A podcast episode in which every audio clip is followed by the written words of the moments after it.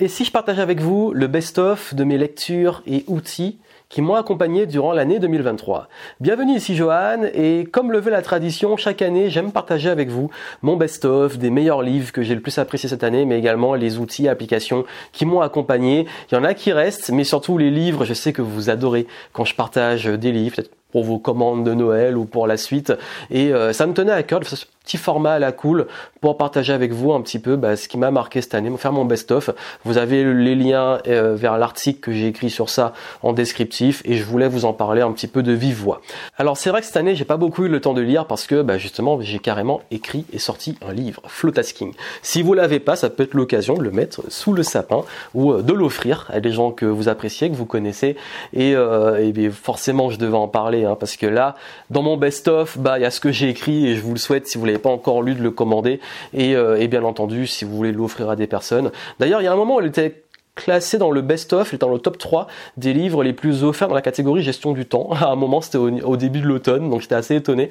En tout cas, vraiment aujourd'hui, si vous souhaitez justement bah, euh, pouvoir mettre beaucoup plus de flow dans votre progression, devenir agile dans un contexte parfois difficile, gérer les hauts et les bas, bref, adopter la philosophie du flow tasking, c'était le gros projet, le gros lancement de 2023, donc si vous l'avez pas encore, bah, commandez-le, et si vous l'avez, un petit cadeau pour moi, ça me ferait plaisir, un petit commentaire sur Amazon si vous l'avez apprécié, ça fait toujours plaisir. En tout cas, je voulais vous en parler parce que c'est vrai que forcément, c'est pas tous les ans que je sors un livre, quoique maintenant j'ai commencé à prendre un rythme beaucoup plus euh, avancé parce que j'ai beaucoup plus envie d'écrire en ce moment. Et d'ailleurs, certains des outils, applications que je vais vous recommander sont sur justement l'écriture. Alors, on va commencer d'abord par les livres. Quels sont les livres qui m'ont le plus marqué cette année? Et je vais commencer par un livre euh, que j'ai lu euh, au, vers au début de l'été, qui est d'ailleurs sorti en mai, je crois. C'est un livre de Benjamin Hardy, donc qui est 10x is better than 2x. Ça veut dire que x10 est meilleur que x2 sur la base simple que si vous voulez passer à un autre niveau, il vaut mieux viser x10 dans vos résultats business, dans vos performances que juste doubler les choses. Parce que quand on veut doubler, on fait la même chose un peu mieux. Quand on veut faire x10, on pense complètement différemment. Et même si j'avais déjà entendu beaucoup parler de ce concept, euh, on l'apprend beaucoup hein, dans le business coaching et tout, je travaille aussi avec ça avec mes clients, mais c'était intéressant de voir son approche, de réviser, de voir justement à quel point parfois quand on est bloqué à un plateau ou quand on veut évoluer, faut voir beaucoup plus haut, beaucoup plus grand, même dans le soi, parce qu'il a écrit aussi euh, des livres du genre euh, comment créer le futur soi, etc. Et vraiment l'art de se réinventer. Parce que si vous voulez passer à un autre niveau, faut changer non pas juste ce que vous faites, mais qui vous êtes, votre identité, vos modes de pensée, et ça va impliquer tout le reste. Donc euh, voilà, c'est un livre qui pour l'instant est uniquement en anglais. Le livre suivant, pour le coup, c'est une fiction, j'en ai parlé à un moment, j'en ai, je l'ai partagé, surtout pour les multipotentiels, c'est la bibliothèque de minuit. J'en avais beaucoup entendu parler, j'avais jamais encore lu, j'avais lu Replay euh, les années précédentes, et je me suis dit, tiens, un concept similaire de, entre guillemets, ligne temporelle de quelle serait ma vie si je prenais d'autres décisions. Je vous laisserai découvrir.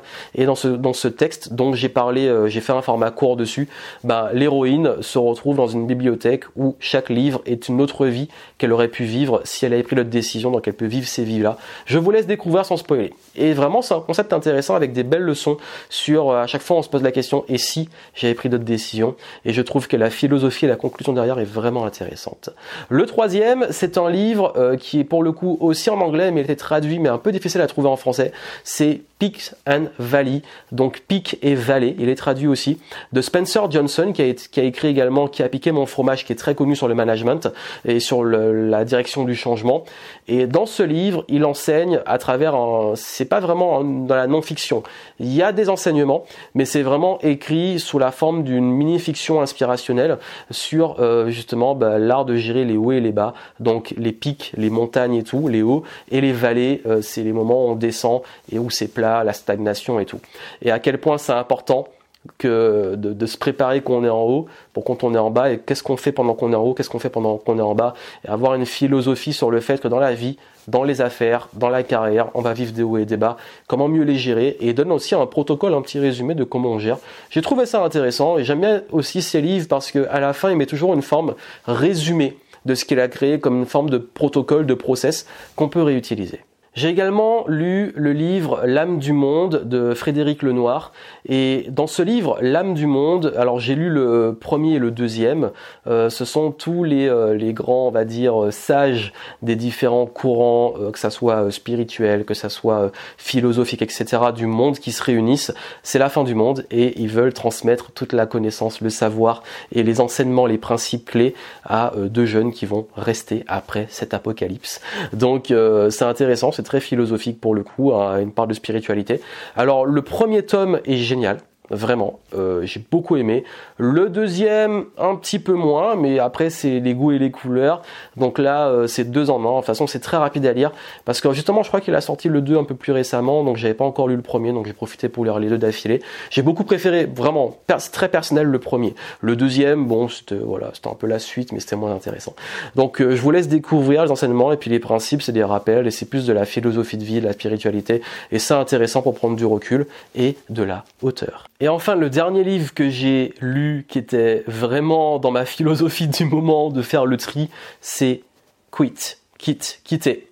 Et ce livre, euh, il est sur l'art justement d'arrêter et de prendre la décision d'arrêter. Et souvent, on se rend compte que euh, on l'apprend soit trop tard et que justement, bah, quand arrête et que on coche les critères nécessaires pour arrêter, ça paraît toujours un peu trop tôt. Et je trouve ça intéressant parce qu'on est dans une société qui nous dit faut persévérer, faut pas lâcher, faut continuer. Mais parfois, ça devient de l'obstination. On n'est plus à sa place ou c'est plus la bonne direction, c'est plus le modèle qui nous correspond.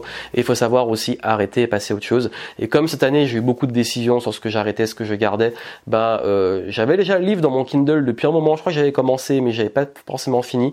Mais comme justement j'aime lire ce dont j'ai besoin en ce moment, ben je l'ai, je l'ai lu, je l'ai fini.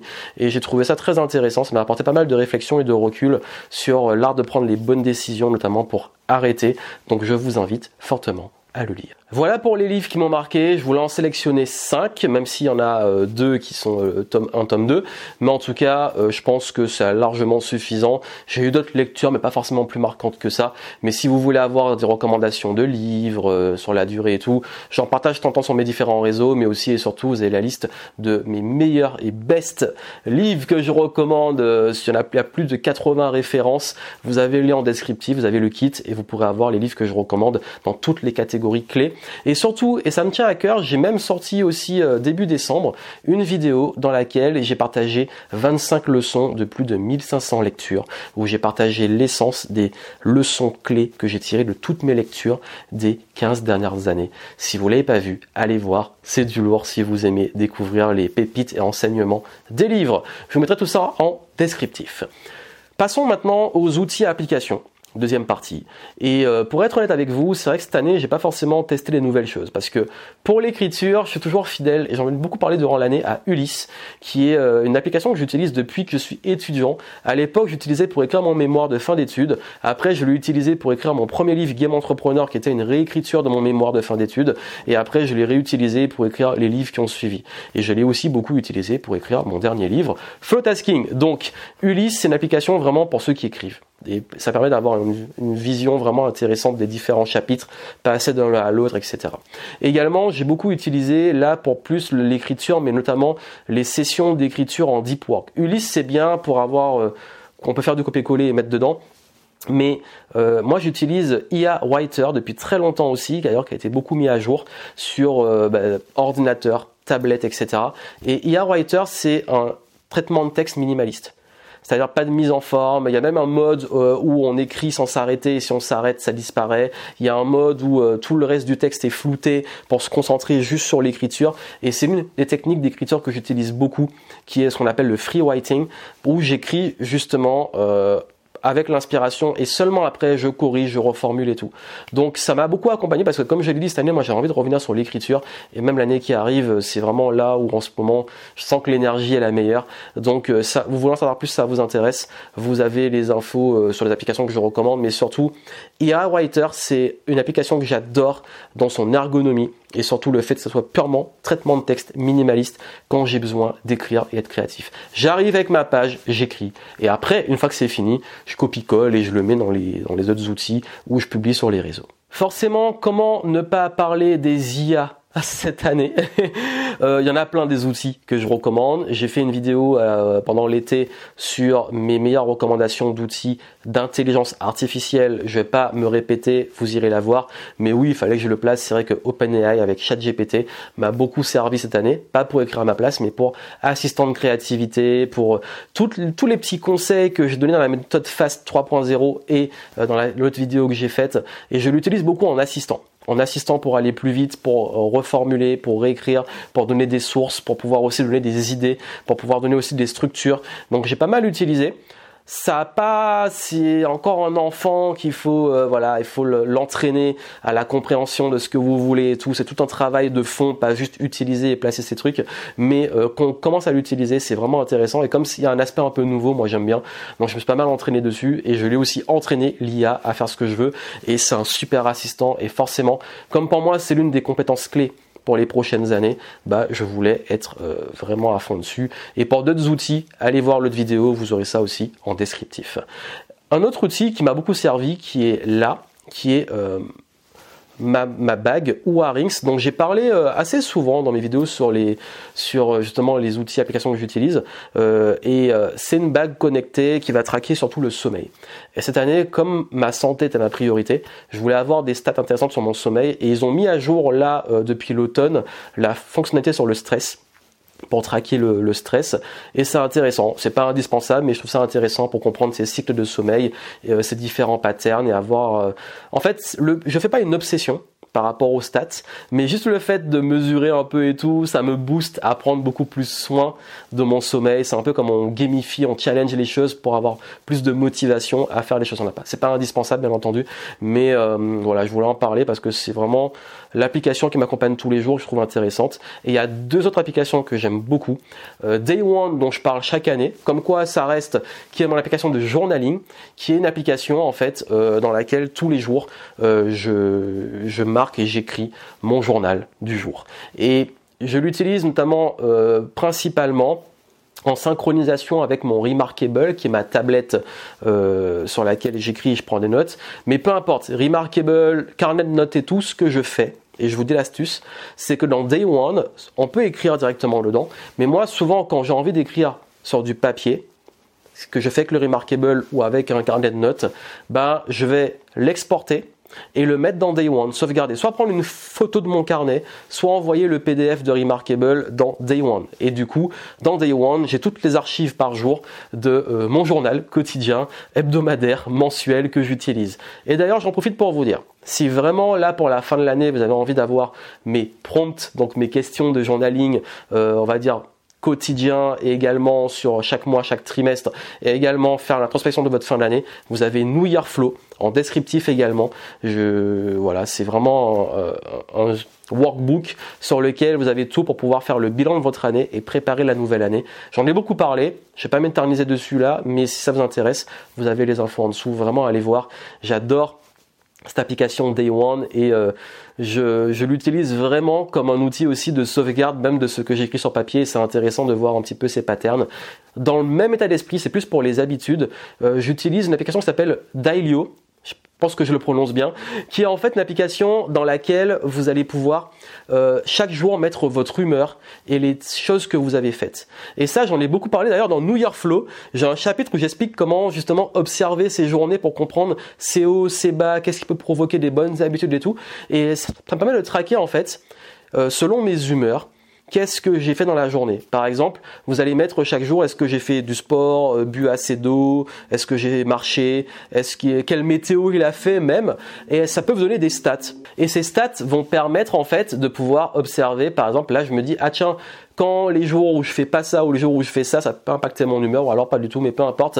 Ça permet un peu d'avoir un recul parce que le but n'est pas juste d'aller voir ces stats, le traquer, mais juste avoir conscience le soir, au moment où je le fais, euh, cette journée, est-ce que j'ai pensé vraiment à faire ce qui est bon dans mes bonnes habitudes et juste en avoir conscience. Et ça, j'en parle beaucoup dans New Year Flow, et c'est un conseil que je donne souvent. C'est pas juste de traquer les choses, de cocher les objectifs, c'est d'être beaucoup plus conscient de ce qu'on fait, de ces états et d'avoir un recul dessus. Donc voilà pour ce que je voulais partager avec vous. Donc tout ce dont j'ai parlé est en descriptif, vous inquiétez pas. Et puis comme je l'ai dit, là euh, c'était vraiment un petit partage. J'aime bien le faire chaque année. Je le fais. Vous pouvez voir les archives l'année précédente si vous voulez. Mais en tout cas, ça permet aussi de partager un petit peu des ressources, des choses qui m'accompagne au quotidien, euh, que ce soit dans les lectures, mais aussi dans les outils, et euh, vous faire des petites recommandations régulières. Mais vous avez tout en descriptif, même si vous en voulez plus, de façon beaucoup plus intemporelle, pour pouvoir aller plus loin. En tout cas, moi, je vous souhaite une magnifique fin d'année. Passez de belles fêtes. On a prévu les derniers petits contenus là pour la fin de l'année. Vous verrez ça en surprise. Et puis surtout, bah, continuez à kiffer les games, à avancer, à progresser et utiliser les bons outils. Et surtout, restez curieux. À très bientôt.